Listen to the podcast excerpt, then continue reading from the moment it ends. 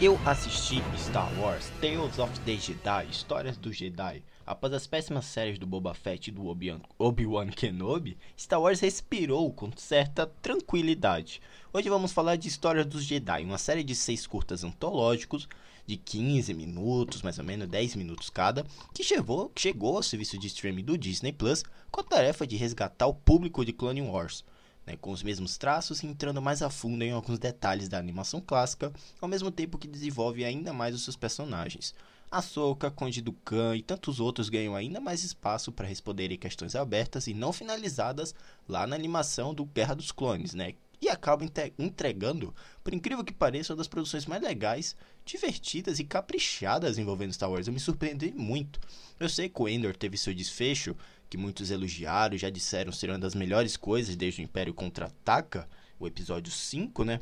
Mas, poxa, tudo que eu posso dizer agora é que eu só vi quatro episódios. Sobre esses quatro, farei um vídeo de primeiras impressões e logo, da, e logo após, daqui a um tempo, uma crítica sobre a série Endor inteira.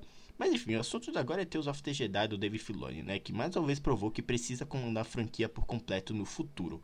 Galera, Tales of the Jedi é impactante, é vibrante, é emocionante. Preenche lacunas importantes do canon do Star Wars, sendo mais uma pérola né, entre tantas produções medíocres e ruins da franquia atualmente. Esses fragmentos de história que os fãs já comentavam anteriormente foram escritos durante seu trabalho mandaloriano e mostram os, os desvios né, de caminho e decisões arriscadas das vidas do Dokkan e da própria Ahsoka. Eu disse antologia no começo do podcast, mas tem sim a linearidade das histórias dos dois, né? Contadas aqui, desde o nascimento da Ahsoka, que para mim é um dos melhores episódios, três cenas da vida do Khan, antes e durante os três primeiros episódios, e os segmentos finais envolvendo a aprendiz do Anakin. Tudo que eu posso dizer agora é que esses episódios beiram uma poesia, né? Com bastante ação e uma construção de personagem ainda mais elaborada da própria Ahsoka com seu primeiro treinamento Jedi e sua relação com a Padmé após sua morte. Qui-Gon retorna, né, do Liam Neeson, e o contraste de filosofia entre o seu mestre é muito bem escrito, bem como o Conselho Jedi em que Dokkan mostra possuir diversas divergências. O Senado ganha muito mais espaço aqui, o falecimento de uma Jedi também, e até Yaron, né, a Yaddle ganha uma aparição espetacular aqui. Gente, Contos do Jedi é indispensável para os fãs das obras do George Lucas. Se trata de uma obra completista, quase perfeita, que junto a um traço magnífico se junta à prateleira de melhores produções envolvendo Star Wars. Eu simplesmente adorei. Mas enfim, essas são minhas opiniões, minhas primeiras impressões sobre Star Wars Histórias dos Jedi. Você já assistiu? Me deixa um feedback, você pode mandar lá no nosso Twitter. A gente tem minhas opiniões sobre filmes, séries e jogos. Você fica por dentro de tudo que acontece na Dreamland.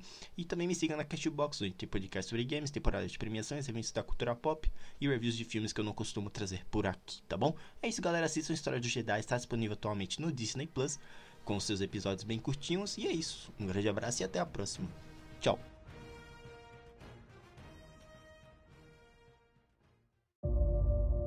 Existe vida em todo lugar. Mas você deve encarar a morte. Deve honrá-la. Não deve temê-la. Jedi. A Ahsoka é uma Jedi.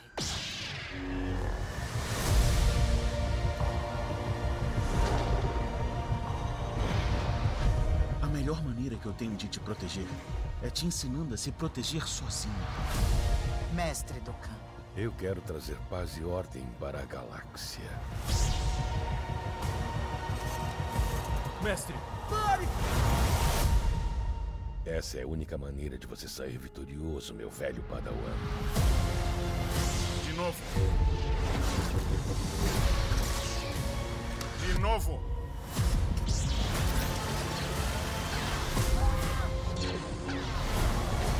Dukan, fique calmo.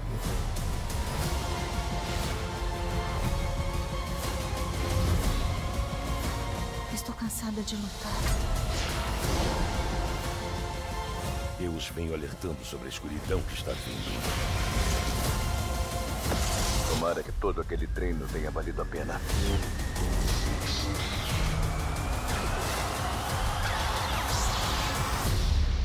E quem seria você?